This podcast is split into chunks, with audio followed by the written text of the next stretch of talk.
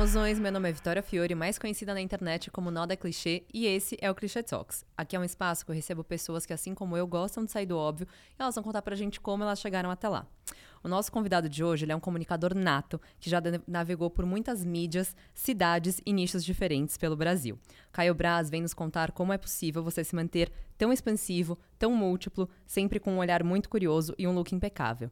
Caio, Bem-vindo ao Clichê Talks. Gente, que introdução maravilhosa. Sempre Obrigada, impecável. Juro, ah, né? você tá lindo, amor. Até na praia ele tava dando o close dele lá. Sabe como a gente uhum. conheceu, né, gente? Vitória foi no meu aniversário, no Leme. Sem ser convidada? Não, é, não, não, é que não, não é que precisa ser convidada. Amiga de amigo, tal, não sei o quê. E praia é um lugar, A galera né? falou assim, gente, vocês têm que se conectar. Ela tem um podcast maravilhoso, Clichê Talks. Quando eu vi todos os meus amigos já passaram aqui no podcast, uhum. eu me convidei. Falei assim, eu quero ir no seu podcast. É, não, a Amanda também falou assim, ele tem que ir no seu podcast. Eu falei, vem pro meu podcast, meu amor. Que massa, tô muito Delícia feliz de estar ter aqui. você aqui, Caio. Que mara. Nossa, não, e tipo assim, eu te conhecia por cima, né? Te acompanhava no Instagram. E aí depois que a gente fez uma pesquisa sua, eu tava tipo, por onde você não passou? Uhum. Meu Deus do céu. Verdade. Quantos anos de, você tem quantos anos de carreira mesmo na internet, comunicação? Mulher, vai? eu não sei assim, essa conta é muito difícil para fazer. Porque eu faço, o meu primeiro site eu fiz com 10 anos de idade. Eu tenho 36. Tipo blog, assim? Antes de blog. Muito antes de blog. A gente tá MySpace? falando de 1999. Não, era site, a gente fazia no front page. Você sabe o que é front page? Calma, você fez um site você próprio? Não, fiz vários sites. Vários. Ah, tá. Eu, eu, ah, tá, entendi. eu vou te contar. Quando, em 1999, havia uma banda, antes da virada do bug do milênio, havia uma banda chamada Spice Girls. Você já ouviu falar? Tá. Claro, né? Óbvio, As Spice tá. Girls. Então, eu tive um fansite das Spice Girls. Eu tinha 8, 9 anos de idade. Eu era uma criança muito nerd, que gostava mesmo de computador e tal. Não, muito pra frente também. Também, era uma criança meio curiosa. Sim. Assim, sempre foi uma criança muito curiosa. E a internet era, era um jeito legal, assim, de. Porque o meu sonho sempre foi, eu acho que, viajar pelo mundo Aham. e conhecer outras culturas e aprender outros idiomas e tal. Só que eu era muito criança, né? Eu tinha 8, 9 anos. Aí eu falei assim, pai, é, já que você não me leva para viajar o mundo, bota a internet aqui em casa, porque aí eu vou conseguir viajar pelo mundo através do meu computador. Eu tô chocada. E foi assim que eu convenci meu pai a colocar a internet lá em casa. Porque naquela época era uma coisa Fazia um barulhinho, você ocupava a linha de telefone Sim. e tal, era uma coisa meio cara também. Eu acabei convencendo a minha família a me presentear com acesso à internet. Papai Noel. Exatamente. E aí eu fiz um site das Spice Girls, esse site foi até premiado. Mentira. Foi, porque eu era uma criança meio hacker também. Então, antes do YouTube existir, era muito difícil você ter vídeo na internet, não tinha banda. É, banda é Sim. conexão, né? Então, só que o meu computador, você podia ligar um videocassete. Eu tô me sentindo uma pessoa tão velha falando esses termos. Videocassete, telefone Não, meu amor, fixo. você é vintage, para. Eu sou experiente. Mas enfim, você, o meu computador você podia ligar ele, o videocassete, nesse computador, e aí eu punha as fitas das Spice Girls e pirateava elas e disponibilizava para os fãs. E aí eu ganhei um prêmio de melhores downloads. Com nove anos de idade. Entendeu? Você era criança maluca. Gente, premiado. Aham. E aí foi assim que eu. Chocada. Esse, esse foi o meu primeiro site. Então foi antes das redes sociais, Meu foi Deus antes de do tudo céu. isso. Depois, acho que intuitivamente eu fui entendendo que eu ia trabalhar com comunicação na Uhum. internet. Mas se eu for fazer as contas, quanto é que é 36 menos 9? Você que é de exatas! 25, 26 ou 24? 20 25. 25. 25. Isso explica porque a gente tá aqui hoje. e, e não no banco. Não, não é 25, não. 36. É, Gustavo. Ó, 30. Ai, meu Deus, que vergonha. 36 menos 9. 27, 27. Porque 6 menos 30 menos 3. Gente, olha, cancelados não tem nem 5 minutos. Não, gente, é isso, aritmética básica. Mas é, enfim. Tá. Deixa abaixo. Isso, 27. 27. Tô a ponto de me aposentar já da internet. Uhum. Meu Deus Chega. do céu, Caio, eu tô Comecei novinho. Uhum. passada. Comecei novinho. Mas eu acho isso muito louco, porque assim, eu com 9 anos, vai, já tava, né, Quantos anos você tem? 26. Tá. Então, tipo assim, já tava um pouquinho avançada essa questão da internet, mas eu acho que eu nem tinha. Minha cabeça nem expandia ao ponto de entender aonde um computador podia me levar, aonde um site eu conseguia me levar.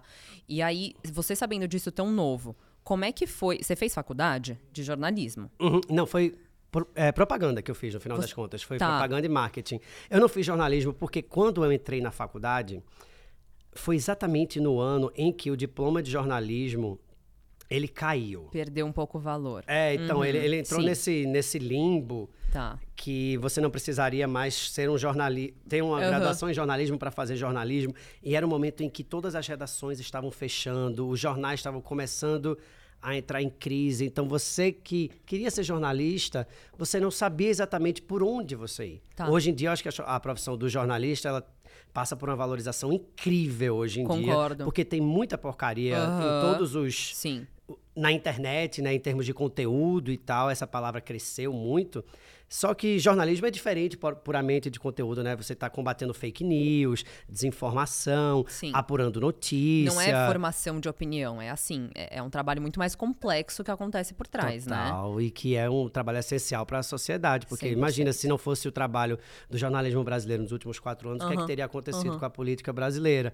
A gente sempre apura. E eu nem sou um jornalista político propriamente, Uhum. assim, mas tenho a minha atuação política, porque todo ser humano é político. Total. Mas. Aí eu não fiz é, jornalismo porque eu falei assim, velho, se eu fizer jornalismo eu vou ficar liso, liso sem dinheiro. Aham, Eu aham. Vou ficar liso, porque não tem nem onde trabalhar. Então eu acabei fazendo outra coisa da comunicação, que foi propaganda e marketing. Mas até chegar lá aí, gata, eu Então. fiz geografia. Eu fiz administração de empresas, eu fiz hotelaria, essa cri- criança maluca, criança não, já era quase adulta, adolescente, né? Eu não sabia o que escolher. É, e eu achava que era muito determinante, assim, eu queria muito que alguém tivesse me sentado numa cadeira, falado assim, bicha, vê só. Não se, se você fizer faculdade disso aqui, não significa que você está amarrado a essa graduação o resto da sua vida. E muito provavelmente a profissão que você vai desempenhar na sua vida, ela não foi nem criada. Exatamente. Que é o que acontece hoje em dia com todo mundo 100%. que trabalha com tecnologia, informação, criatividade. Sei lá, hoje a galera fala de chat GPL. Tá todo mundo falando de coisas tão Sim, que, que são o futuro, de Aham. fato, né? Então eu acho que daqui a quatro anos eu nem sei o que eu vou estar fazendo ainda. Se eu vou Exatamente. estar criando conteúdo, de que maneira, para qual plataforma, Uhum. monetizando de, de, de, de que jeito. Só que tem, tem uma história que é interessante, porque se eu já criava conteúdo desde os nove anos, Uhum. teve um momento em que eu intuí, que eu falei assim, eu acho que essa revolução da internet vai pegar de fato. tá. Isso não é uma brincadeira. E talvez eu tenha uma facilidade para fazer isso. Uhum. E aí eu vi, eh, buscando na internet, eu queria fazer uma faculdade que tivesse a ver com isso. E aí eu esbarrei na geografia no meio do caminho, não sei como, mas Aham. enfim. Eu descobri que tinha um curso, um curso de comunicação digital em Porto Alegre. Foi o primeiro curso do Brasil. E eu tinha muita vontade de sair de casa, de morar fora, por muitos motivos, muito por conta da minha sexualidade também, que eu Sim. era muito novinho, eu não tinha coragem de sair do armário, Uhum. de lidar com as dores da, de, de ser gay, enfim, era tudo muito complicado. E eu queria morar fora, eu falei assim, ah, vou morar em Porto Alegre. Vou morar em Porto Alegre porque Perfeito. lá é comunicação ótima digital. desculpa. Uma ótima desculpa. Total. E eu tinha um argumento em casa para chegar Aham. assim, não, eu tô indo para seguir o sonho da minha vocação. Exato. Saí de Recife, vou pra Porto Alegre, vambora. Porto Alegre, como, como, como se Porto Alegre fosse Nova York, né? Exatamente. Eu ia falar. Porto Alegre ia ser a minha Nova York. Só que eu também tinha uma coisa, eu entendia que a independência, ela vinha muito, e eu já muito novo, assim, que eu precisava ter dinheiro, a minha família não Aham. tinha essa grana de me bancar em outro lugar, eu precisava trabalhar, né? Uhum. Nada mais normal no mundo. Aí eu arrumei um emprego numa agência de intercâmbio. Tá. E eu me envolvi com esse universo, sou meio envolvido com isso há muitos anos. Mas eu trabalhava nessa empresa e era maravilhoso, assim, foi meu primeiro salário, eu ganhava 600 reais. E era incrível, porque eu tinha arrumado um namorado e a gente não tinha onde transar, então eu podia ir 10 vezes por mês ao motel, porque a ida ao motel custava 60 reais. Que eu entrava... Investimento. É Claro, precisava transar, entendeu? Eu falava assim, minha gente, tô apaixonado por você. Eu era gay, não podia. Tra... Sabe essa coisa assim? Você não pode levar pra sua casa. Era tudo meio escondido, Escondido, velado, às vezes sofrido. Eu falei Uhum. assim: não, velho, se eu trabalhar aqui nessa agência, eu vou ganhar assim. Além de ser um trabalho muito legal, que você. Não, e tudo muito conectado à viagem, até geografia nesse meio termo. Exato, tipo, tá tudo nada, lá. nada era à toa, Exato. nada era à toa. exato. Aí era, mas no fundo mesmo eu queria esses 600 reais, porque era 10 ida ao motel, que era 60. Entendeu? Era, eu fiz assim, a tour dos motéis. Nessa hora a matemática ela acontece Me- de um jeito. né? Aham. E era, aí era motel que tinha azeitona, era motel que tinha filé com frita, era motel que tinha queijo coalho com salame. Tudo na minha vida, essa, essa tour dos motéis. Aí eu trabalhava nessa agência lá no Recife. E Tá. aí, quando eu estava indo para Porto Alegre, Ah. o meu avião fez uma conexão no Rio de Janeiro. Hum. E aí eu falei assim: eu vou sair então do, do Galeão e vou lá na empresa que fica em Ipanema, que era tipo uma rede de intercâmbios. Eu já tinha conhecido uma galera num encontro. Vou lá almoçar com essa turma. Vou dar um oi. Uhum. Umas bichas maravilhosas, umas meninas babadeiras. Vou lá almoçar com a galera, dar um, dar um close em um Ipanema. close, dar um close em Ipanema. Aí a galera me chamava de Caiana na agência. Minha grande amiga Wagneia. Essa mulher, Wagneia Só foi a primeira, primeira bicha que mudou a minha vida. Foi essa bicha Ai, Wagneia. Já faleceu. Sinto morro de saudade dela. Mas enfim, devo muito a ela. Wagner me levou para almoçar e falou assim: Caiana, eu não sei o que a senhora vai fazer em Porto Alegre, amiga. Mas tem uma vaga para ser consultor aqui no Rio de Janeiro. Acabou de sair uma bicha, foi morar fora, tem um lugar para senhora, sua cadeira tá ali. Venha pra cá. Eu falei, Magnéia. Eu tenho 19 anos, bicho, eu tenho que estudar. Não é assim, não. É, ela, Caiana, vem pra cá, vamos ferver. A gente vai sair toda segunda, terça. Leva a senhora pra sair segunda, terça, quarta, quinta, sexta, sábado. Não é isso que a senhora quer, você não E quer sair da mas é Vem morar no mesmo. Rio de Janeiro, tá todo mundo sem camisa aqui. Não é isso que você. Gente, Aí eu, eu fiquei muito confuso, assim, porque eu falei, Porque, não, eu, eu preciso. ir. educação e sair terça, quarta, Era quinta, muito sexta. novo, eu acreditava no caminho da educação, como acredito ainda até hoje. Depois eu. Gente, o nosso podcast ele vai ficar famoso por, tipo, não apoiar o ensino Ah, é, o superior. ensino superior. Eu juro por Deus. Jamais, gente. Olha, depois eu fiz Estudem. pós-graduação, É. entendeu? Levo muito a sério a vida acadêmica. Publico, arti- publico artigos, só que essa, essa história tem muito tempo. Vai. Aí, bicha, eu vou te contar. Wagneia me deu esse toque, eu falei assim, não, gata, eu vou pra Porto Alegre, tchau. Cheguei em Porto Alegre, a universidade parecia assim um monastério. Parecia um seminário jesuíta, assim. uma- você tinha que pegar um trem, uma hora e meia pra chegar, uma hora e meia pra voltar. Uma coisa tão E, tipo, se libertar em Porto Alegre, não talvez, né? em tipo, 2005, entendeu? Uma coisa tão fora, tão fora do tempo pra mim. Aí eu cheguei lá, conversei com o coordenador. A ementa do curso era maravilhosa Sim. mesmo, assim. Mas aí eu falei, tá bom, obrigado. Isso era numa sexta. Segunda-feira eu já estava na agência. Eu e Wagner tocando terror em Ipanema. E foi assim que eu fui morar no Rio de Janeiro. As pessoas acham que é porque eu queria virar artista e é esse caminho Não. natural de você, tipo, pô, vou pro Rio de Janeiro, vou fazer uma escola de teatro. Vou entrar na Globo, Vou entrar na talvez, Globo, vou fazer um Malhação. teste. Super. Nada Não. disso. Eu fui atrás da minha melhor amiga e atrás de um trabalho numa agência de intercâmbio no Rio. E aí teve uma hora que eu falei assim, meu irmão, agora aqui no Rio eu vou precisar estudar, né? Sim. Queria muito ter feito uma PUC, Aham. um SPM, uma faculdade maravilhosa. Só que Tá. essas faculdades são faculdades muito de playboy, porque os primeiros dois anos são de manhã. Como é que uma pessoa que trabalha, gente, ela, manhã, ela não, não. ela não estuda de. Não Sim, tem não, como, eu tinha que não. estudar à noite, pô. Aham. Então era uma faculdade bem fuleira, bem faculdade, era, sei lá, 250 reais a mensalidade, não importa, não vou falar o nome porque eu não quero fazer propaganda.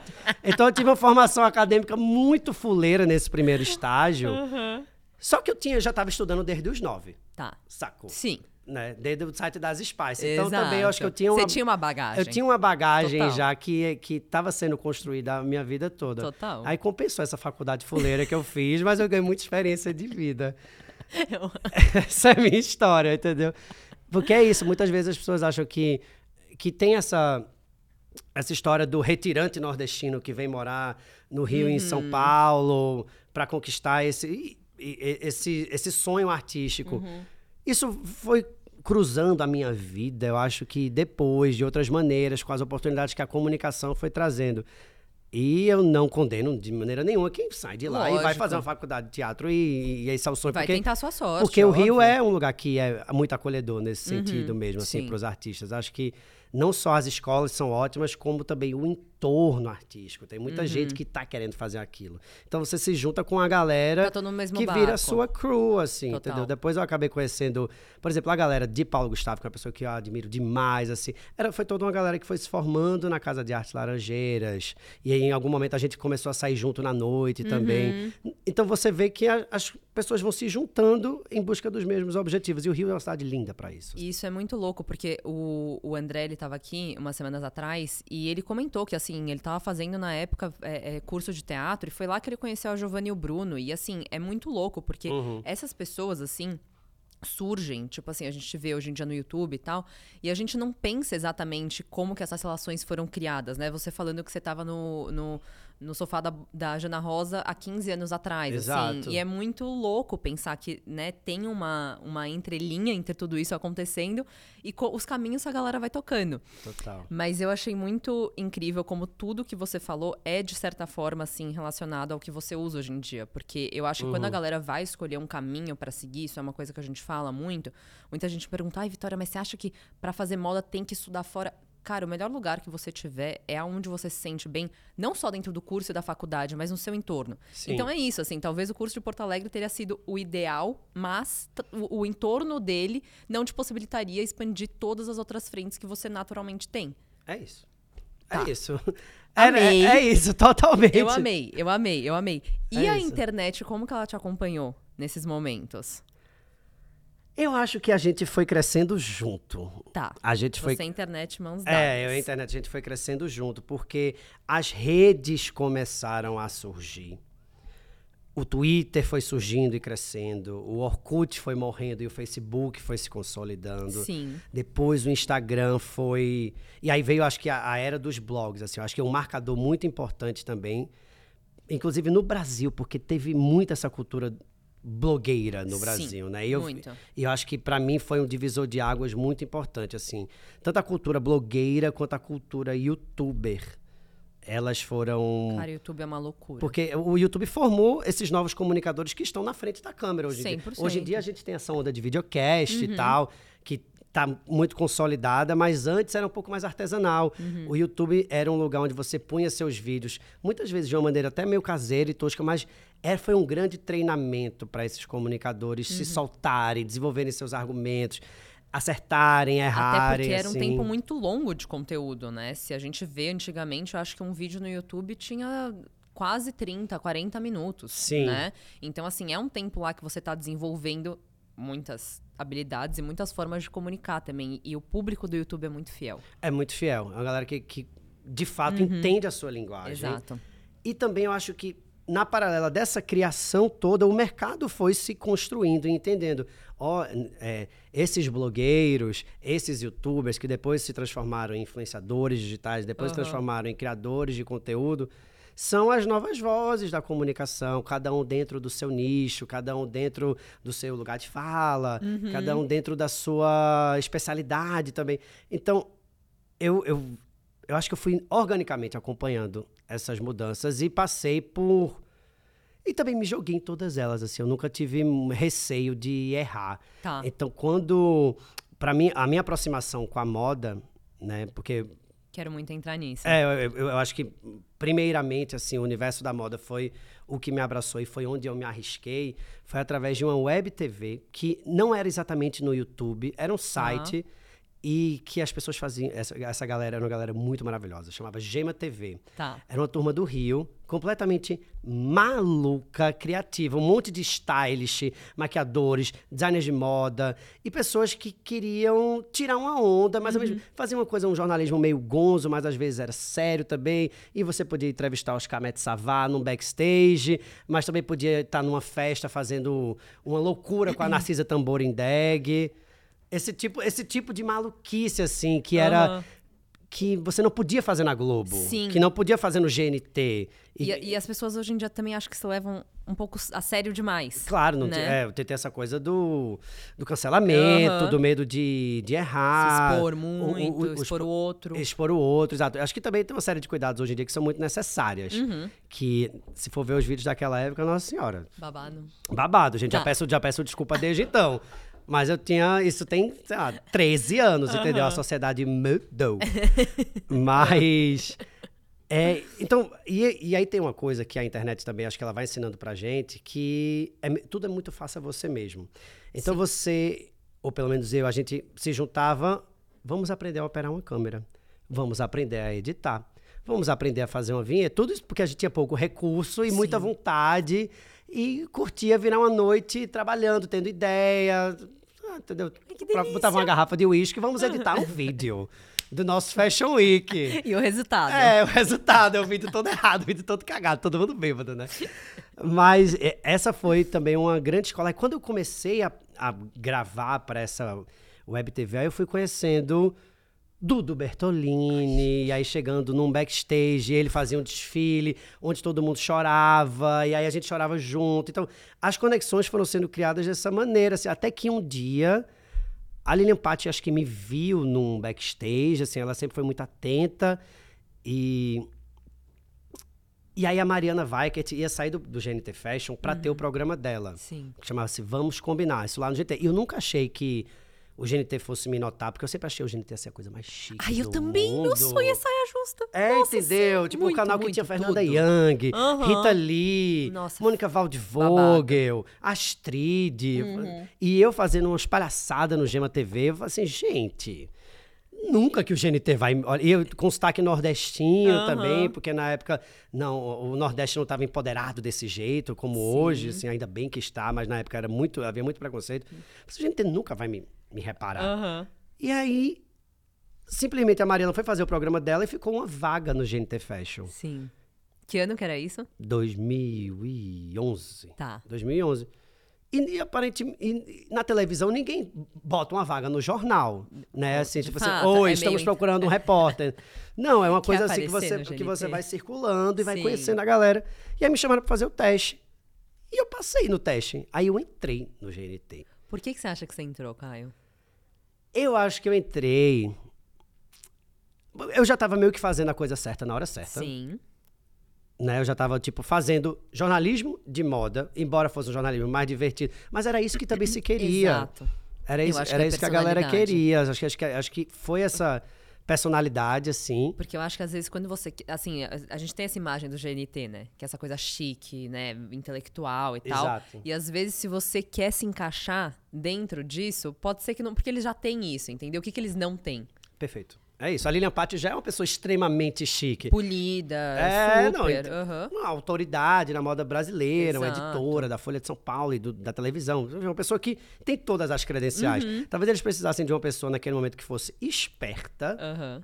e que fosse um pouco mais ousada também, Total. que não tivesse é, medo de se jogar nas matérias e de se arriscar, porque isso também traz um frescor muito grande, né? E traz uma aproximação, porque é isso também, assim, às vezes a gente não eu acho que traz. É, é, um frescor mesmo, porque às vezes a gente leva a moda muito a sério. Não que esse era o caso, mas uhum. pode às vezes acabar caindo naquele lugar. Então eu acho que, né, atrai os dois públicos Sim. que querem consumir, às vezes, a moda de uma forma diferente, que também se complementam. É, eu acho que dá, é, acho que foi muito nessa função também de trazer um pouco de alívio cômico pra parada, porque é, é isso, um desfile é, pode ser uma coisa emocionante, mas também pode ser, às vezes, uma coisa muito muito maçante, muito é. cheia de regras. Sim. E acho que a moda naquele momento se comunicava de uma maneira muito assim, pode, não pode, uhum. né? Uhum. Muito preconceituosa também. Acho que a questão do corpo hoje, você, as pessoas têm um outro esclarecimento sobre é, o respeito à diversidade Sim. de corpos e também Sim. de raça e também Sim. de as discussões de gênero. Mas foi incrível também ver tudo isso acontecendo na minha frente. Imagino. Porque eu também não tinha muita noção quando a minha experiência era tipo assim, era um site das Spice Girls e um, uma agência de intercâmbio, eu entendeu? Eu não site. tinha, tipo, eu não era um, um acho que é, é, muito, eu não era um jovem particularmente politizado por dentro de todas as pautas. E como acho que a geração Z hoje já tem uma consciência muito mais. E tem muito conteúdo sendo jogado nelas Exato. em cima disso. Essa, também. essa informação é, ela é muito criada. Girada. Todos os dias ela chega, né? E já vem muito mastigada. Isso é Exato, é incrível. Total. Muito, então. Foi isso. Quando, aí quando vai fazer as contas, eu acho que eu fiquei quase 8, 9, 10 anos de GNT, assim. Gente. Participando de todo tipo de. Eu amava também, acho que os tapetes vermelhos que a gente fazia nos bailes, as premiações. Isso era muito legal, porque era um clima meio Hollywood, assim, tapete vermelho, vai chegar Glória Maria, sabe? Vai chegar a própria Narcisa, que sempre, enfim, vem aquela maluquice, todo mundo ama. As atrizes, os atores, enfim. Me lambuzei muito, assim, nessa época do GNT. Foi muito, muito legal. E um puta privilégio, né? Porque quantas 100%. pessoas. Acho que só tinha. Quantos repórteres de televisão, de moda no Brasil existiam? Eu acho que talvez. Fora eu, devia ter uma pessoa na Rede TV, Uhum. talvez uma pessoa no Entertainment Television, né? Então, um emprego muito raro, um emprego muito, Muito- raro. é, e assim. muito limitado na TV mesmo, assim. Moda é, uma coisa que não, a gente não vê tanto e, e que nem a, Jana Rosa falou, tinha esse papel da MTV também. E a Jana, é mas- claro, que era, é, pronto, a Jana Rosa ela era minha companheira de profissão mesmo, né? Porque os dois eram repórteres de moda e os dois eram pessoas que também que não se levavam muito a sério. Acho que é Sim. por isso que a gente acabou se conectando muito durante um período, porque a gente era a nova geração Aham. moda no Brasil e, te- e lidando com todas as as questões emocionais também de estar exposto, de do mundo da moda às vezes ser um mundo que não é um mar de rosas, exatamente, né? Total. Onde existem, existe uma fogueira das vaidades muito grande, que é difícil transitar e que as pessoas estão muito medindo você o tempo inteiro pela roupa que você usa, ou pela Uhum. marca, pelos acessos que você tem e tal. Então tem uma, um- uma coisa complicada também em ser uma pessoa da moda na televisão. Sim. Mas eu acho que a gente aprendeu, eu aprendi muito assim nesse- em todos esses momentos e eu sou muito grato, muito, muito grato ao GNT, por tudo que já rolou na minha vida lá, foi bem legal. Nossa, que delícia. Qual, qual, qual você acha, assim, tendo trabalhado tanto tempo na televisão, mas também sempre mantendo esse lado comunicativo, assim, internet, YouTube, qual que você acha que é a maior diferença, Caio, que você vê hoje em dia?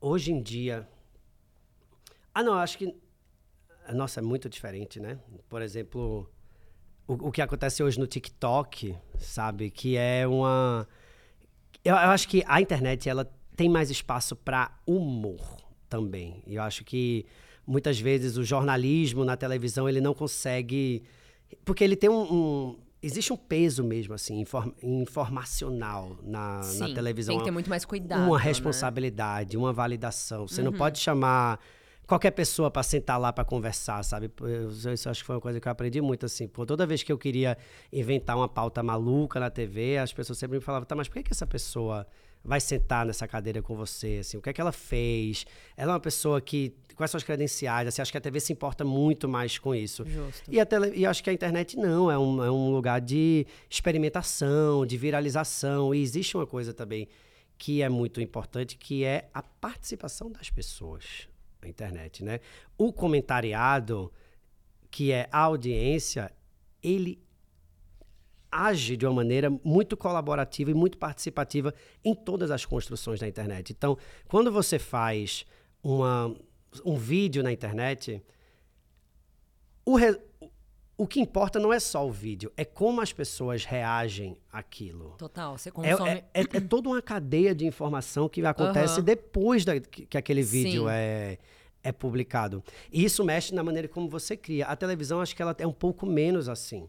Porque você cria aquilo e aquilo vai para o mundo na televisão. As pessoas podem até debater Aham. no Twitter, pode rolar uma coisa, mas eu acho que a internet é diferente, assim, o peso da participação popular. Então, muitas vezes você se pega naqueles dilemas assim, eu estou criando isso na internet porque eu quero, ou estou criando isso para agradar essas pessoas. 100%. Eu estou fazendo isso de uma maneira autêntica. Esses são os questionamentos que eu já faço hoje, assim, Sim. depois de tanto tempo de internet. Isso é meu, ou eu estou fazendo isso para agradar fulano? Ou porque eu- manter o público, Ou, é, pra- ou para criar uma imagem, ou Aham. para manter o público. Eu acho que todo mundo hoje está se perguntando um pouco isso. Eu acho que é um questionamento mega necessário, porque o lugar da internet é o da autenticidade. A Exatamente. pessoa tá com você Uhum. porque você tem um jeito particular que pode ser feliz ou triste ou divertido ou ranzinza, Uhum. não importa. Você tem suas características, a galera tá com você porque você é daquele jeito. E a partir do momento que você fica querendo agradar as outras pessoas, você perdeu seu jeito, você se lascou, sabe? Uhum. E acontece o tempo inteiro. Não tô falando aqui que eu sou uma pessoa perfeita que nunca cometeu esse erro. Já cometi milhões de vezes em querer fazer as coisas para agradar os outros, mas você sempre se arre... você quando você diagnostica isso, Uhum. eu acho que essa é a, é a grande revelação, assim.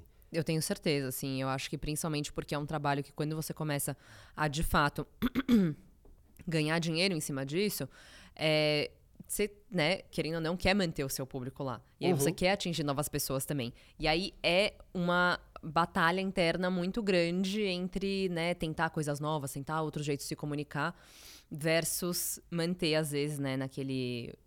O formatinho que já dá certo, que já dá a sua certo, que galera conhece. gosta exato. e que fidelizou eles e que. é, Só que você muda, né, com o tempo. exa- é, mas é isso que eu ia falar também. Você, tipo, você, você tudo começa a namorar, você. Uhum. acaba um namoro, você vira mãe, vira pai, você Aham. se muda de cidade. Sim. E aí, tudo, você entra numa faculdade, você vai fazer um curso, morre alguém da sua família, tudo vai acontecendo. A gente tá vivendo. E é uma vida publicada, Exato. assim, né? A gente e a tá gente é o nosso vivendo. produto. Total. Então é uma loucura. A gente é o nosso produto. Então, acho que tem isso, assim, de você ficar se analisando o tempo inteiro, se percebendo, Uhum. assim. A, isso, a TV não é isso. A TV é, é outra coisa, assim. É outro jeito de fazer, outra lentidão. A internet, ela é rápida e é interativa. O que é muito gostoso É. também. Porque muitas... A maioria das vezes que eu vou falar algum assunto na internet, assim, tipo um assunto um pouco mais delicado, que, não, que não é necessariamente um assunto problemático, mas é um assunto delicado, Sim. que as pessoas precisam ouvir com atenção. Aham. E que quem me conhece sabe exatamente o que eu quero dizer. Uma pessoa que não me conhece, às vezes, acha. É muito Dá pra impressionante isso, né? É uma pessoa que saca a sua vibe, Uhum. ela, ela entende o que você quer falar. E uma pessoa que ou já não gosta de você, ou que simplesmente chegou Uhum. ali de paraquedas e nunca viu como você se comunica, entende uma coisa A lente é outra. totalmente diferente. A lente é outra. É. Eu 100%. fico passado com isso, assim. 100%. Então tem, eu acho que te- tem essas questões. Mas eu não sei porque eu estava falando disso, por que que eu falei isso? Eu me esqueci agora. Da diferença da TV e da televisão, que é justamente essa, assim. Eu acho que, que quando. na- não sei, na televisão é mais polido também, né? Assim, É, não, tem- mas não, não era nem isso. Eu acho que. É, então, quando, quando eu quero falar, acho que um- era isso. Falar Um um assunto um, um assunto mais delicado. Às vezes você chega para dar um texto e muitas vezes você sai, você aprendeu muito mais do que quando você estava começando, Uhum. o quando você chegou no assunto sozinho. Porque eu também acredito que a internet é esse lugar assim desse aprendizado constante e, e interativo assim das Sim. pessoas. Então você quer 100%. falar sobre o excesso de uso de celular na vida cotidiana e como as pessoas não olham mais um no olho um das outras. E aí todo mundo começa a trazer a sua experiência, Uhum. né? Todo mundo começa a falar aquilo que está sentindo, que sente coisas parecidas com a sua. Então isso eu acho a coisa que é mais mágica da internet. Uhum. Total. Como você às vezes é, vem dar um vem dar um texto e você sai assim com uma riqueza de informação incrível, 100%. sabe? 100%. Eu acho esse o grande babado e é por isso que eu que eu acho que eu gosto tanto da Eu também. internet. Eu acho que 50% assim, eu consumo TikTok e 50% são os vídeos, 50% são os comentários, assim. Não é muito, Pra mim aquilo lá Uhum. também faz parte do entretenimento e também é um lugar que a gente aprende muito. E eu tô valorizando muito conteúdos que hoje em dia expõem a opinião de alguma forma, né? Porque tem muitos Sim. veículos e também é, influenciadores que acontece algum babado aí que tá todo mundo falando. A maioria só acaba reportando o que a gente já viu, que a gente já sabe, mas dificilmente tem uma discussão. E eu acho que quando você abre para discussão, mesmo que você dê o seu olhar é, da sua forma, de um jeito que pode até, né? Óbvio que tem que ter um embasamento, mas também abrir para discussão, é ali que você mais cresce. E é ali que eu acho que também as pessoas sentem um senso de comunidade, Sim. né? Porque daí elas escutam, elas escutam você, elas escutam a galera dos comentários. Isso foi uma coisa que eu e a Jana Rosa a gente falou muito também sobre tipo essas trocas, né, que os nossos próprios seguidores têm e Sim. que é uma loucura, assim. É uma loucura, porque você é, não é particularmente famoso, eu acho. assim. Tem pessoas que ficam muito famosas, né? Mas eu acho que você é, conquista um público. Exato. E esse público, ele tá com você. Ele tá ali porque ele gosta de você. Esse público, ele pode seguir, de seguir. Mas quem tá com você mesmo, assim, Uhum. é uma galera que pensa muito parecido com você. E é incrível. Você... Eu acho que, é assim, é, eu me orgulho muito de ter uma galera hoje que, tipo, que acredita na minha fala Total. que pensa parecido, tem os mesmos valores que Uhum. eu, sabe?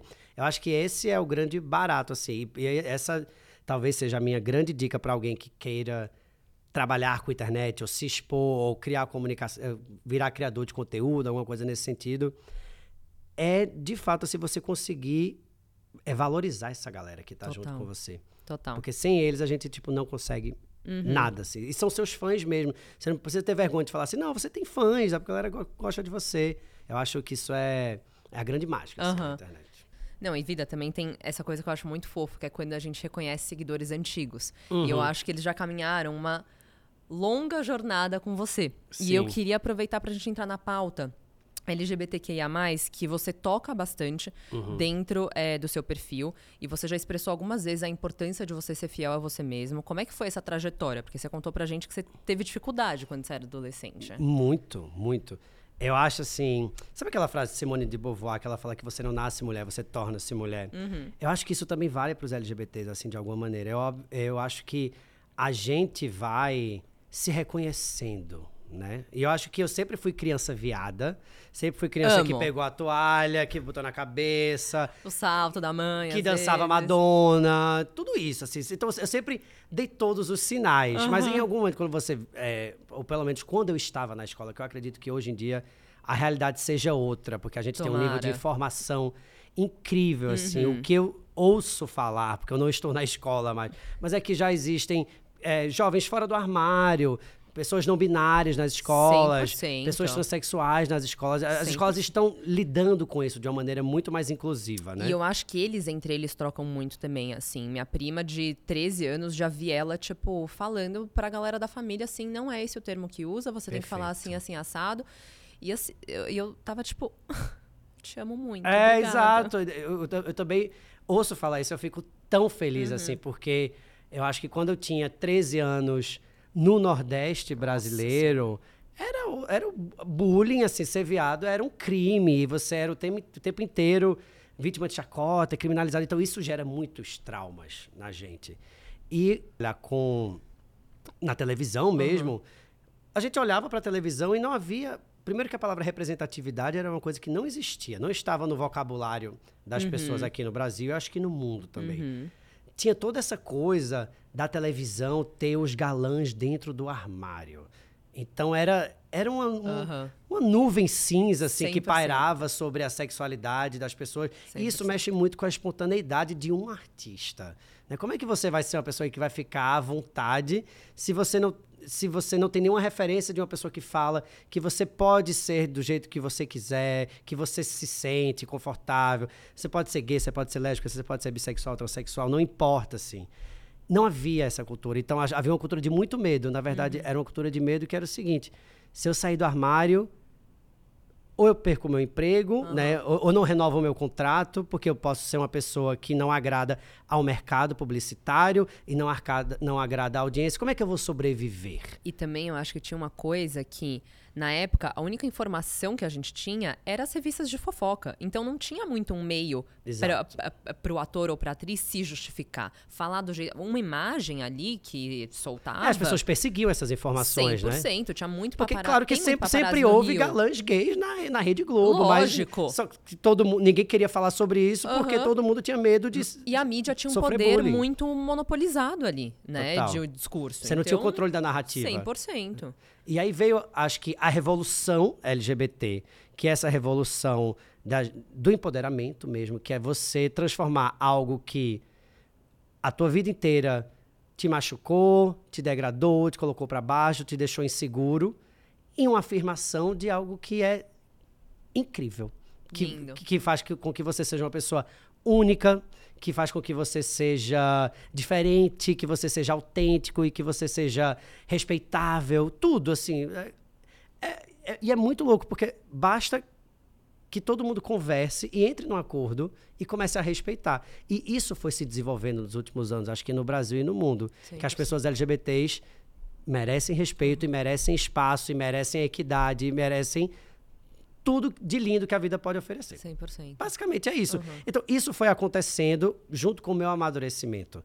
Só que no começo, não. No começo era, era essa coisa desse medo e tal. Até o momento em que eu. é, embora eu acho que todo mundo meio que já sabia tal, que eu, que eu era gay, mas eu não tinha me comunicado. E é muito importante, as coisas têm que ser ditas, né? Sim. E você tem que ter a sua narrativa de falar assim: hoje eu vou falar com a minha audiência, eu vou gravar um vídeo falando sobre a minha trajetória de aceitação, a aceitação da minha família, a aceitação dos meus amigos, a aceitação da galera que trabalha comigo, porque essa hi- história pode inspirar outras pessoas. E aí, fazendo isso, eu não sei objetivamente o que aconteceu, mas a minha vida profissional mudou. Tudo foi desbloqueado.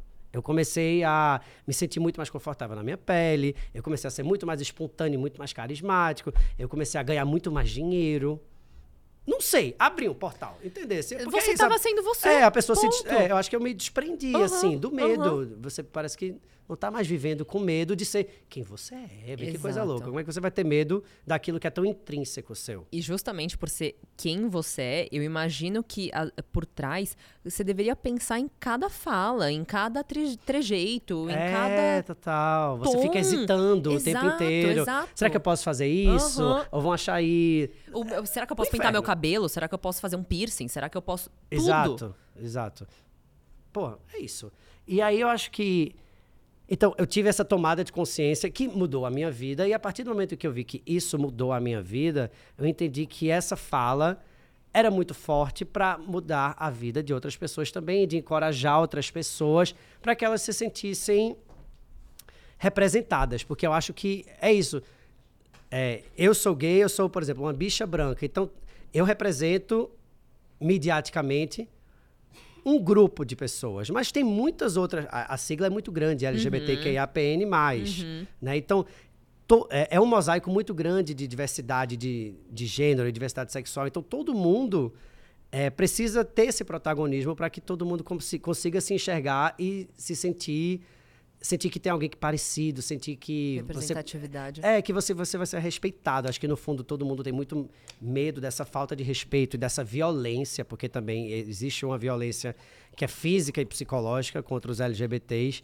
E quando quanto mais gente tiver ocupando lugares importantes, lugares que têm que as pessoas estão escutando essas pessoas, assim, eu acho que a gente se fortalece, sabe? Então, por exemplo, hoje tem Pablo Vittar, tem, sabe, as drags revolucionaram a cultura pop brasileira. 100%. Sabe? É, 100%. é uma coisa impressionante. As crianças amam as drags, por exemplo. 100%. Né? A, a Pablo e a, e a Glória são como a Xuxa nos anos 90. Então, é, é, a gente, todo mundo se liberta. Então, eu acho que isso é incrível, assim.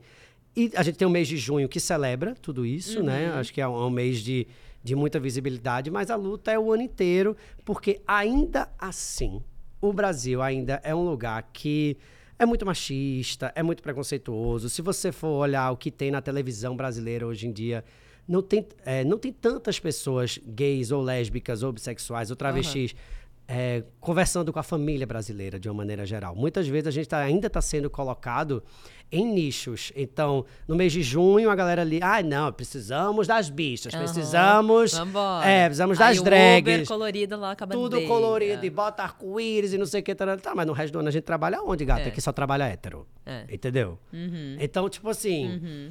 a luta continua, a luta Sim. é muito grande. E mas é isso, né? É a nossa existência, assim. Então a gente está tá muito atento e muita coisa já melhorou. Acho que tem muito para melhorar. Hoje a gente também tem uma coisa da representação política, né? Uhum. Que é muito importante no Brasil. Então a gente tem pessoas como Erika Hilton, por exemplo, que agora é uma deputada travesti no Congresso, sabe? Eu, eu sempre apoiei os candidatos LGBTs. Sempre fui do conselho do, do Jean Willis. Sério? Que é, uhum, assim que ele, que ele chegou no na Câmara. Ele era deputado pelo Rio, eu votava no Rio, a gente se conheceu lá e é um cara que eu admiro muito, porque ele, ele foi o primeiro a falar sobre isso de uma maneira pública, de uma maneira contundente. E ele abriu muitas portas para os LGBTs Sim. na política, sabe? E ele ainda teve o grande mérito de cuspir na cara de Bolsonaro no impeachment da Dilma. Então, assim, ele é muito icônico. Ele é muito icônico. E hoje em dia ele está exilado porque ele não consegue vir ao Brasil e ter um minuto de paz, porque as pessoas acabam com ele na rua, com muito preconceito. Então, tipo, não está resolvido. Não, tem muita não, não coisa para fazer, uhum. tem muita articulação política, muita articulação em muitos níveis para a gente conseguir chegar onde a gente quer ir. Eu acho que a gente está em 2023 já é melhor do que 2013. 100% mudou. Né? Já é Nossa, é muito sim. melhor. Então uhum. já estou um pouco mais contente sim. e vamos, vamos vivendo e melhorando. E eu acho muito incrível, logo que a gente começou o papo, você comentou que você, né, é um ser político. Eu acho que você já comentou algumas vezes que moda é política também. Uhum. E eu queria entender quando que, dentro desse momento, porque é isso também, não era muito comum para artistas ou pessoas da, da mídia falarem ou exporem esses lados políticos é, Uhum. de uma forma tão aberta. Até hoje em dia a gente vê que existem muitos influenciadores que não, não, não, não abrem muito bem esse lado pra gente. Sim. Quando que você entendeu que era importante você ter uma Falar voz mais sobre política? ativa em relação a isso? Ah, sendo muito sincero, eu acho que foi. Eu comecei a ficar muito mais atento e, e vocal sobre política. Eu acho que quando começou o golpe no Brasil, em 2016, no impeachment da Dilma, eu acho que começou a se articular uma, um golpe mesmo, né? E deu no que deu, e que deu em Bolsonaro e tal. E eu acho que a, a gente começou a discutir mais também. Eu acho Sim. que os criadores de conteúdo, eles foram. Porque muitas vezes era assim: você é um criador de moda, você é um criador de beleza, ou de esporte, ou de humor. Só que a gente foi vivendo uma coisa muito difícil no Brasil, né? Onde todo mundo foi sendo empurrado a se posicionar. Sim. Teve gente que até agora não se posicionou, mas eu acho que essas pessoas que, que são assim também, elas acabam representando representando outras pessoas também que acham que estão conformadas com o sistema. Eu acho que quem está se posicionando são pessoas que estão que querem mudança, que querem um mundo melhor, que estão inconformadas, que acreditam em algum tipo de revolução também. Então, eu não me arrependo em nenhum momento assim de ter me posicionado politicamente e, e nunca hesitei em achar assim, ah, será que eu vou perder trabalho Ah, por causa total. disso? Eu acho que, na verdade, você...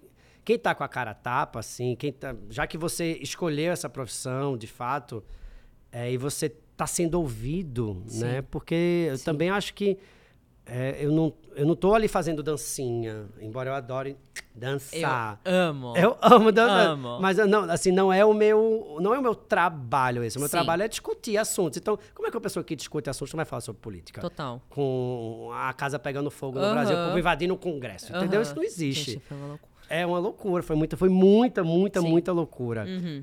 Mas Haja estômago, gente. é, a estômago, quem não se posicionou, gente, não sei, eu não, nem sigo.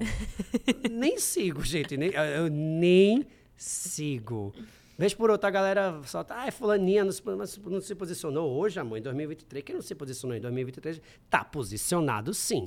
Todo mundo sabe qual é o lado. É. Uhum. Sim. Beijo. Entendeu? Maravilhoso, gente. Hablou, hablou mesmo. Caio hablou. Ah, o silêncio... É. O silêncio é...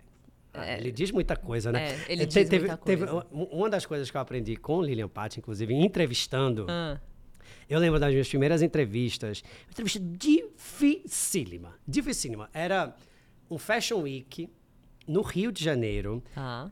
Um modelo que, inclusive, morreu outro dia, chamado Zombie Boy. Sei, sei. 98% da cara tatuada. Aham.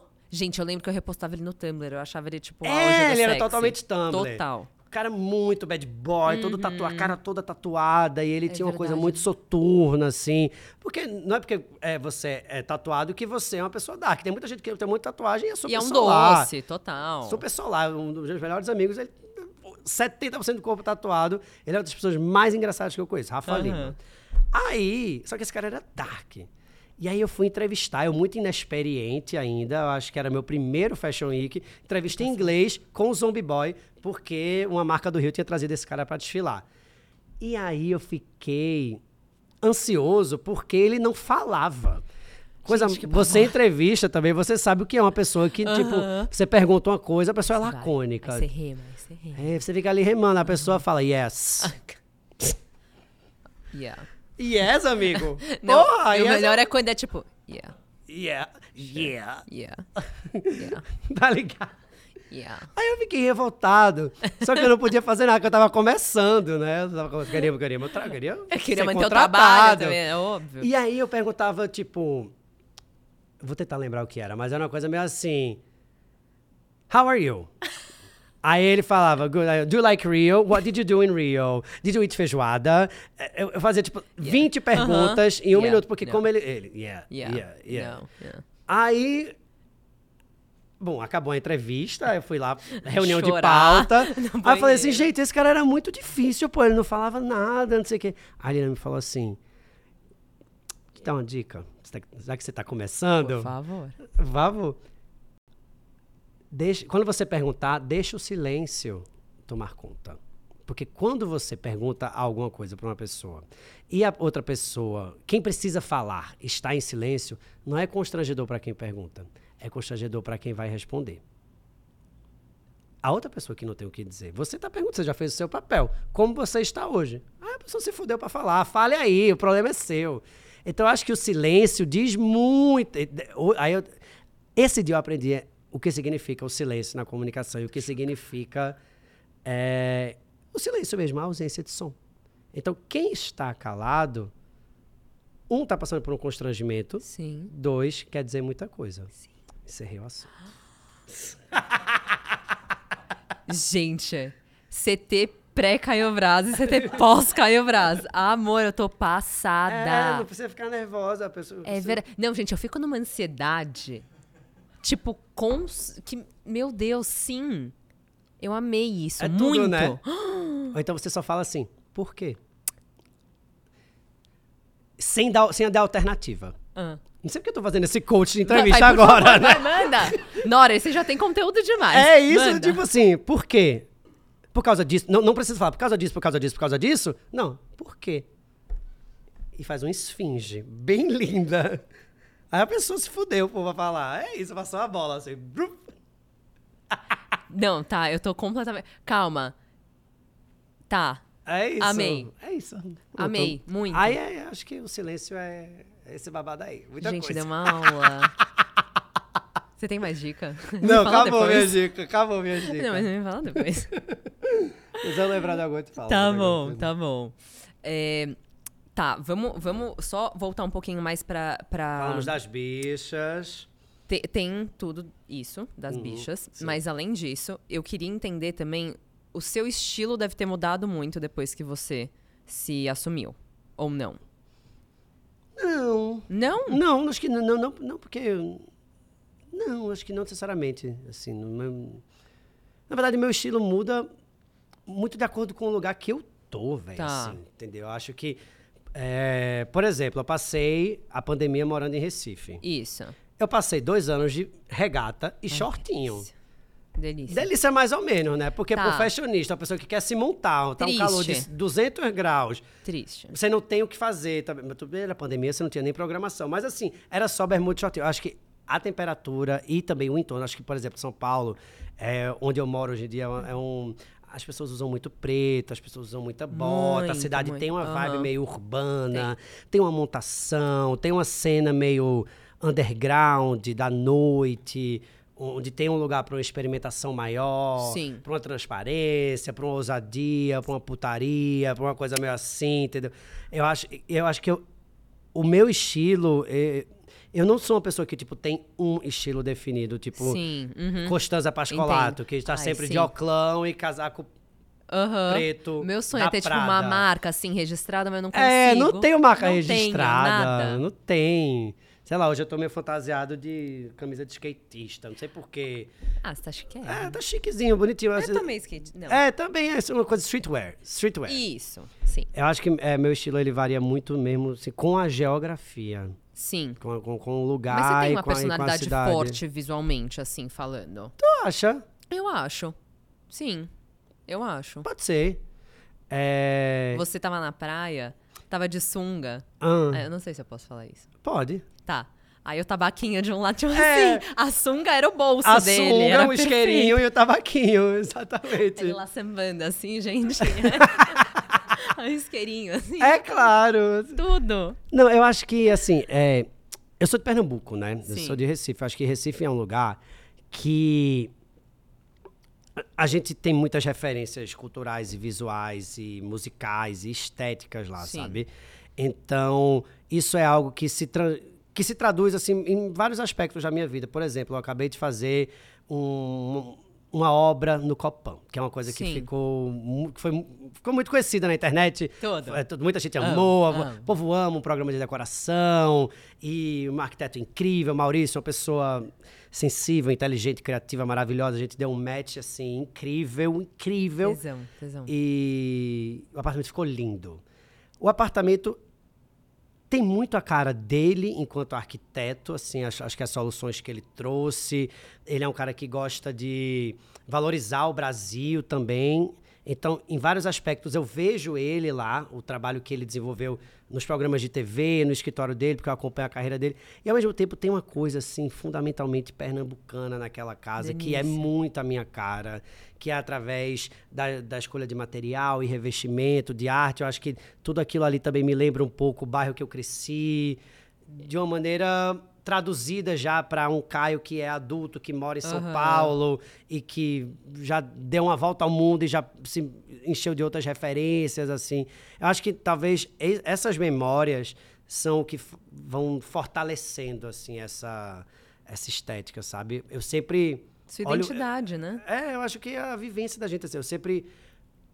Eu acho que eu tenho essa âncora muito forte, assim, no Nordeste brasileiro, Aham, sabe? Sim. Então, mesmo estando em São Paulo, trabalhando aqui, eu posso estar em qualquer lugar, não estar em Tóquio, assim, eu acho que eu sempre vou ser um nordestino no mundo, assim, a maneira que eu... um- e principalmente um recifense, assim. um- acho que Recife é um lugar que provoca muito a gente se, se enxergar, se perceber, se criticar também.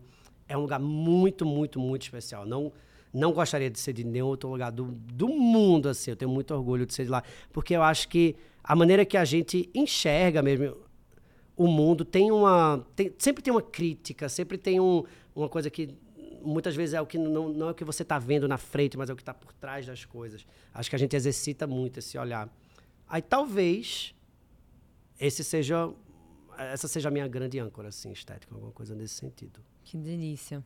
Nossa, fiquei aqui, tipo, só escutando, assim, ele falar do Nordeste. Eu acho que a gente tá quase dando uma hora de programa. Eu quero parte 2. Já tô avisando pra todo mundo aqui. ah que Não, rápido eu sei, eu sei. Muito rápido, muito rápido. Mas a gente, quando a gente gosta, a gente gosta de todo mundo que vem aqui, mas assim, a gente dá uma segurada, né? A gente puxa, a gente faz Oh, questão. amiga, obrigado. Então, assim, foi uma delícia, mas eu acho que pra finalizar, primeiro eu queria saber dos próximos planos, né? Que eu tô vendo que você tá- tá fazendo um trabalho incrível, inclusive no YouTube, que a gente tava conversando um pouco mais cedo antes de começar sobre as Sim. festas do Brasil. Eu acho que isso é uma coisa que tá sendo uma veia muito forte do seu trabalho. E também é, como que você vê a relação hoje em dia do Nordeste, que finalmente tá tendo o valor que ele merece, mas como Uhum. que né, você tá interpretando tudo isso agora dentro desse movimento que tá acontecendo. É. Primeira história do Nordeste, assim, eu acho que tem. A gente acordou. Sabe? A gente, a gente acordou. Uhum. O gigante acordou, O gigante acordou. Vambora. O gigante acordou. E a gente conseguiu se enxergar e criar. E a gente está criando, acho, coletivamente também, porque isso não é uma coisa. O acordar, ele não é um, um estalo que simplesmente você dá. Assim, é todo mundo perceber, todo mundo que é nordestino e que compõe o Brasil, em que seja em qualquer setor, você pode ser uma pessoa que está na mídia, um artista, mas também pode ser uma pessoa que não tem nada a ver com isso. Primeiro, a gente está entendendo que existe o que é o Nordeste. O Nordeste é uma construção de poder do Sudeste perante o Nordeste, que é uma construção de, de domínio. Sim. E a gente acho que está se libertando disso, porque muitas vezes a gente foi retratado de uma maneira muito caricata, de uma maneira subserviente, né, de uma maneira empoeirada, como se fosse um grande faroeste, ou como Às vezes uma- preguiçoso. preguiçoso e a terra da seca, e, e tudo isso foi, acho que foi um imaginário criado pela mídia brasileira e que hoje em dia a gente está fazendo todas as novas narrativas, Sim. sabe? Ah, Seja na moda, seja na música, seja no teatro, seja no humor. Eu acho que a gente está começando, na verdade, ao invés de rirem do sotaque nordestino, de achar tudo muito caricato, engraçado ou cantado. Na verdade, os nordestinos estão fazendo piadas com os sudestinos, porque muitas vezes são pessoas que, que são muito mais é, controladas ou mauricinhas Total. ou Super. pragmáticas, né? Enfim, isso é só tipo uma das anedotas. Mas acho que fundamentalmente a gente está entendendo que é, como é que a gente luta contra esse preconceito? É, é mostrando o que a gente tem de melhor. E que muita gente segue e, e começa a respeitar. Então, eu acho que é muito incrível. Essa talvez seja, junto da, dessa revolução LGBT, assim, a revolução que mais me motiva é criar esse novo imaginário como, como nordestino, com, e com tanta gente, com todos os nordestinos acordados juntos, Uhum. sabe? Uhum. Eu acho que já tá muito, muito diferente. Nossa, muito. Tem muita gente que a gente trabalha hoje- em dia que vem do Nordeste. Muito, assim. Sim. Nossa, Não, e muito. desempenhando papéis de liderança. 100%. Né? Tipo, Muito com a caneta na mão. muito- total. Extremamente criativos. Total, total. Então, é, isso é algo que, que é incrível, assim. Uhum. O Brasil precisa disso. O Bra- O Brasil precisa disso. Isso está acontecendo. E eu acho que, ao observar isso, e também ao ter ido morar no, no Nordeste de novo, quando veio a pandemia, eu acabei trabalhando lá num projeto que eu fiz para a Globo de Pernambuco, chamado Bora Pernambucar, que era um programa Que de TV delícia. passeando por Pernambuco, assim, desde o sertão, desde a casa de Lampião até Porto de Galinhas, que é uma praia Uhum. famosa, bastante turística, assim, eu fui por todos os lugares. E aí eu fui vendo, assim, nossa, realmente, assim, as histórias são muito incríveis, Sim. né, a, a música, a gastronomia, as paisagens, quanta coisa incrível tem aqui. E aí eu fui me aprofundando mais no Nordeste e também eu acho que o Brasil tem uma coisa que resume tudo que eu acho que existe de legal no mundo, que é comida, música, dança, pegação, Aham. alegria, Sempre. Oração, Uhum. fé, festa. Muito. A gente é Festa. muito As festas brasileiras são tipo assim, Incomparável. Incomparáveis. É porque Incomparável. isso você pode estar de dia rezando e de noite você está super profano, descendo até o chão, tomando cachaça e tudo isso é o Brasil. A gente não se limita, amor. A gente não se limita, a gente se joga muito, entendeu? Assim, se você for pra. Ah, você eu quero morar na Europa. Vai, vai morar na Holanda. vai, vai passar chata. frio, vai insuportável. Super é boring, galera. Cara real, entendeu? Vamos pro Círio de Nazaré, em Belém do. Pará. É tudo, entendeu? Você vai passar o dia orando, de noite você vai comer jambu, tacacato, cupi, e vai dançar, carimbó. Essa descoberta, assim, tem sido Muito pra mim um grande motor mesmo, porque Aham. eu acho que eu já fiz muitas coisas diferentes, eu ainda não tinha. E por ser pernambucano e, já, e ser de um lugar onde tem muitas festas e ter essas referências, eu falei assim: tá, beleza, eu sou pernambucano, mas eu sou brasileiro Total. também. Eu sou brasileira. Eu, eu posso, é, sabendo entrar e sair dos lugares, me sentir muito à vontade, muito pertencente também de uma coisa que acontece no norte do Brasil, uma coisa que acontece no centro-oeste. Assim, eu me sinto muito brasileiro, latino-americano. Eu acho que essa pesquisa é fundamental para sobreviver. E aí eu estou descobrindo as festas e estou gravando alguns documentários para o meu YouTube. Eu quero levar isso para televisão também. Necessário. Que eu acho que é uma Total. coisa super necessária. Muito, Além muito. de divertida, é engraçada, Total. acontece muita Não, coisa. deve ser uma puta matéria, assim, É porque é isso, não falta incrível. material pra você. Não falta. né? É muito legal. Deve ser E aí, incrível. tô nessa pesquisa, assim, porque eu acho que quando eu tiver, sei lá, se eu chegar, né, 90 anos, assim, eu vou falar, ah, não, com 30 anos, pô, eu tava Ai, ali gente, pesquisando as festas do imagina. Brasil, que vida maravilhosa, sabe? Icônico. Decisão certa, fiz a coisa certa, assim, Aham. então acho que valorizando Que a cultura do delícia. Brasil. Então, é isso. Nossa. É- é- Essa, essa é a minha pira de atualmente, assim, eu tô bem Lindo. feliz com ela. Vai ser incrível, tenho certeza. Nossa senhora. Gente, que episódio. Que episódio. Menina, já Realmente, assim, foi. Nossa, Caio, obrigada por ter Obrigado. disponibilizado tempo pra vir aqui conversar com a gente, por ter ensinado tanta coisa. É, é, a gente acho que navegou por muitas pautas que foram super necessárias e super divertidas. Então, assim, tô encantada. Ô, mulher, obrigada. Obrigado, obrigado. Mesmo, um Parabéns prazer pelo clichê. Gigante. Parabéns pelo clichê. Fiquei muito à vontade aqui. Acho que isso é mérito totalmente Nossa. seu também. Foi uma Ai, delícia. Foi muito delícia. bom. Valeu. Mozões, Beijo. Obrigada, meu lindo. E, Mozões, você já se inscreveu no canal? Silêncio tá aí. Eu vejo vocês semana que vem. Até o próximo episódio. Um beijo.